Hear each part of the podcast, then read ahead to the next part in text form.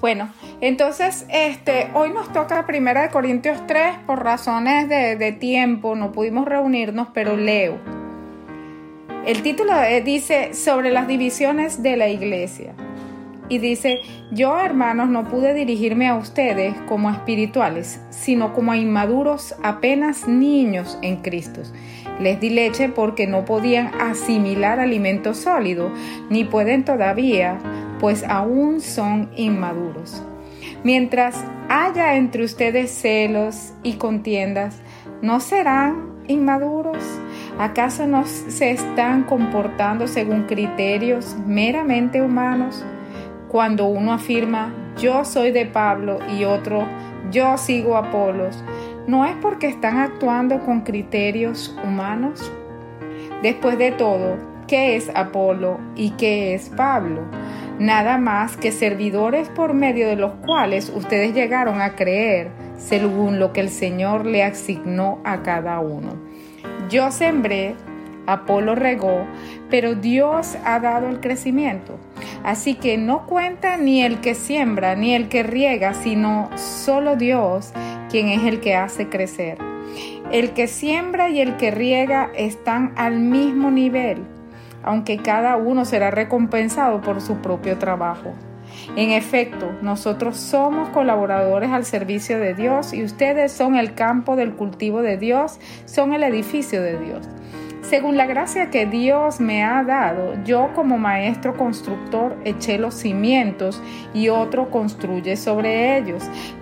pero cada uno tenga cuidado de cómo construye porque nadie puede poner un fundamento diferente del que ya está puesto, que es Jesucristo.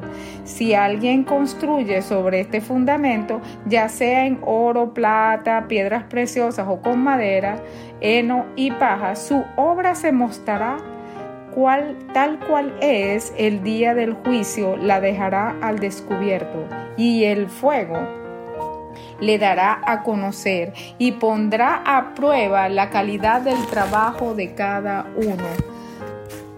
Si lo que alguien ha construido permanece, recibirá su recompensa. Pero si su obra es consumida por las llamas, él sufrirá pérdida. Será salvo, pero como quien pasa por el fuego. ¿No saben que ustedes son templos de Dios y que el Espíritu de Dios está en ustedes? Si alguno construye el templo de Dios, él mismo será destruido por Dios. No, si alguien, si alguno destruye el templo de Dios, él mismo será destruido por Dios, porque el templo de Dios es sagrado y ustedes son ese templo. Que nadie se engañe, si alguno de ustedes se cree sabio según las normas de esta época, hágase ignorante para llegar a ser sabio porque a los ojos de Dios la sabiduría de este mundo es locura. Como está escrito, Él atrapa a los sabios en su propia astucia. Y también dice, el Señor conoce los pensamientos de los sabios y sabe que son absurdos. Por lo tanto, que nadie base su orgullo en el hombre. Al fin y al cabo, todo es de ustedes ya sea Pablo, Apolo, Cefa, o el universo, o la vida, o la muerte, o lo presente, o lo porvenir, todo es de ustedes, y ustedes son de Cristo, y Cristo en Dios. Amén. Bueno, esta, esta lectura es como que súper profunda. Por eso comienza a decir que, que Él nos habla como bebés, bebés espirituales y me llama la atención que dice, es que ustedes hablan como humanos. me da risa eso porque, wow, eh, eh, eh, es difícil no hablar como un humano. ¿Qué me quiere decir? Dice, ustedes están hablando con criterios humanos. Es decir, cuando nosotros llegamos a Cristo, hemos visto que, Dios dice que nosotros somos uno con Él, que el Espíritu de Dios mismo mora en nosotros. Entonces, cuando pareciera que como cuando somos eh, bebés espirituales, em, seguimos pensando como si fuéramos lo que, lo que vemos aquí y Realmente Dios nos dice que somos hijos de Dios y que somos coherederos con Cristo, pero eso es súper complicado de entender por lo que yo veo. Por eso nosotros no es que no tengamos el poder de Dios y no es que no seamos de Dios y no es que estemos en unidos a Jesús mismo y al Dios Todopoderoso y que tengamos ese poder. No, lo único es que nuestra mente creo que a medida que vas madurando en, la vida espiritual, entonces vas a poder comprender y entender que no eres ya un humano simplemente, sino que eres un hijo del Dios Altísimo. Y eso es complicado por lo que veo, por lo que dice Pablo. También dice, fíjense con qué, con qué certeza dice, es que todo les pertenece. Les pertenece la vida, la muerte, el porvenir, el futuro, el presente. Y eso es demasiado profundo para nosotros. ¿Cómo que me pertenece la vida y la muerte y el profundo? Dice que, que, que cualquiera que hagamos las cosas, si estamos construyendo para Dios, tenemos que tener cuidado sobre quién construimos, porque dice que nadie puede poner un fundamento sobre otra cosa distinta que no sea Jesús. Eh, y, para Dios, Dios cataloga a los sabios de este mundo que están sin espíritu. Ese poco de cosas que creamos, como que no, es que la mujer tiene control sobre su cuerpo, oye, tenemos que ser gender fluid, este, no, mira, tú te sientas y te concentras, entonces tú eres capaz de llegar a donde tú quieras llegar. El amor viene a ti. Las bendiciones vienen a ti, tú te concentras en eso, te fijas fijamente. Entonces para Dios, eh, Dios se ríe de eso. Porque el ser humano que se la da de sabio difícilmente comprende de qué está hablando. Dios es el dueño del universo, el que creó todas las cosas. Y nosotros que estamos en Cristo, nos cuesta comprender tanto las cosas que Él dice. Imagínense el que está fuera de Cristo. Así que por eso es que Dios dice aquí que Él, eh, la sabiduría, los, los sabios, este, Él le da risa, porque cuando decimos que Dios es todopoderoso, si supiéramos que Dios es todopoderoso, si entendiéramos que Dios es todopoderoso, no tendríamos ningún miedo de nada. Y si los sabios del mundo supieran que Dios es todopoderoso, no gastarían un segundo en planear, en decir mañana vamos a esto y pasado mañana vamos a hacer esto. Es que yo lo que veo es que el futuro, el futuro va a llegar. Yo veo dentro de mi red de, contactos, yo tengo futuristas y ellos se gastan eh, eh, el cerebro diciendo y envisionando cómo es que va a ser el futuro y, y las fuerzas laborales, nos las pasamos haciendo predicciones. Somos los falsos profetas, realmente, porque no sabemos qué ha de ser mañana, porque todo está sujeto al que lo creó.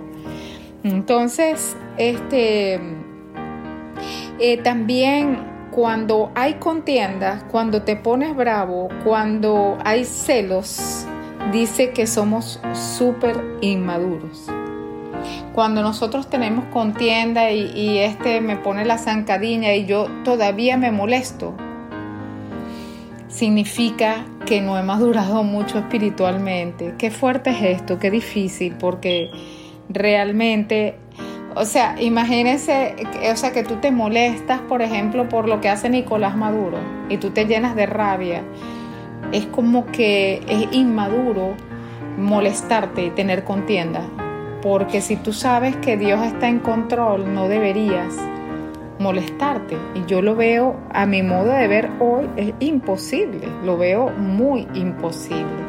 Pero dice Dios que Dice Pablo aquí que todo nos pertenece. Dice, sea Pablo o Apolo o el universo, wow, o la vida o la muerte o lo presente o lo porvenir, todo es de ustedes. Nosotros tenemos el control sobre todo. ¿Saben por qué? Porque Dios dijo, Jesús dijo, toda potestad me es dada. Eso significa tengo toda autoridad sobre cualquier cosa Y la Biblia dice que somos uno con Cristo y coherederos de Él. ¿Y qué fue lo que se le dio? Bueno, se le dio la autoridad sobre todas las cosas. Nosotros a través de Jesucristo tenemos esa autoridad. Tenemos la autoridad para mandar y hacer que las cosas que no son sean en Jesucristo y tenemos la autoridad para hacer cosas que se vean de lo que no se ven en Cristo. Tenemos autoridad sobre eh, cosas que no conocemos. Por eso Dios nos manda a renovar nuestra manera de pensar. Yo lo veo súper difícil esto y los invito para mañana a reflexionar sobre esto. ¿Qué piensan ustedes que podemos hacer para crecer y madurar en el Evangelio? Porque si somos hijos de Dios como tales debemos caminar en este mundo, sin miedos, sin carencias, sin con fuerza, eh, ejecutando, sabiendo quiénes somos y sabiendo lo que tenemos que hacer en esta vida y, y no debería existir la palabra fracaso en nuestra boca, ni miedo, ni llanto, ni ninguna otra cosa, no que aún no estamos en el cielo, eso es claro, pero sí tenemos que tener confianza de que Dios tiene el control sobre todo. Y eso, tener esos ojos así, ver eso así, es bien, bien difícil a mi manera de ver. Entonces mañana, este es un capítulo muy rico y yo mañana quisiera que reflexionáramos todos sobre cómo hago yo para cambiar mi mente, para no tener criterios humanos. Es que ya no soy humano. Eh, esas son las preguntas. El challenge de mañana es, ¿cómo yo no tengo criterios humanos si yo no soy humano. Y los sabios no han creado cosas grandiosas en el mundo con su sabiduría. No han aumentado la ciencia creado la tecnología, eh, hecho pasos agigantados. Eso aún a Dios le parece locura. ¿Y por qué? Es tan poco para Dios. Eso dice aquí la Biblia que Él atrapa a los sabios en su propia astucia. Qué, qué increíble. Entonces, bueno, esto es para mañana. Yo quería dejarles esto porque porque no me pude reunir hoy y voy a orar por todos ustedes en este momento para que no pierdan la costumbre de saber y de pedir a Dios eh, lo, que, lo que Él dice que nosotros seamos, porque estamos en acuerdo con Él. Así que yo oro. Señor, te damos gracias. Te damos gracias porque una vez más tú nos reúnes a través de un escrito, a través de un de un recording, a través de un email, a través de las canciones, Señor, tú nos reúnes y estamos felices de que tú seas santificado, de que tu nombre es santo y que, Señor, te damos gracias, Señor, por todo lo que tú nos das y te pedimos disculpas y perdón por las cosas que hayamos hecho que no sean de tu agrado y en este momento también nos comprometemos a perdonar a quienes nos han ofendido. Sabemos que tú peleas nuestras batallas y que tú, oh Dios, eres un Dios de toda justicia. Y eso yo lo declaro porque lo creo, te creo, Señor. También en este día queremos declarar, Señor, lo que tú dices acerca de nosotros. Y tú dices que somos uno en ti, Señor. Tu palabra dice, diga el fuerte, diga el débil, fuerte soy. Así que yo digo, soy fuerte en el nombre de Jesús.